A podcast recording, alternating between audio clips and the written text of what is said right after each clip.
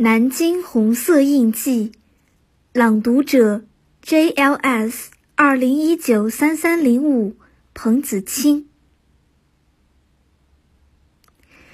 中共南京小教系统地下组织活动据点之一旧址。中共南京小教系统地下组织活动据点之一旧址，位于鼓楼区天竺路二号。占地面积七百五十六平方米，现存状况完好，不开放。一九三五年，中央大学教授肖孝荣购得鼓楼区天竺路二号地皮一块，自建住宅。一九四九年，肖孝荣离开南京去上海后，将房屋委托给他的学生，琅琊路小学教师张世斌。中共地下党员看管。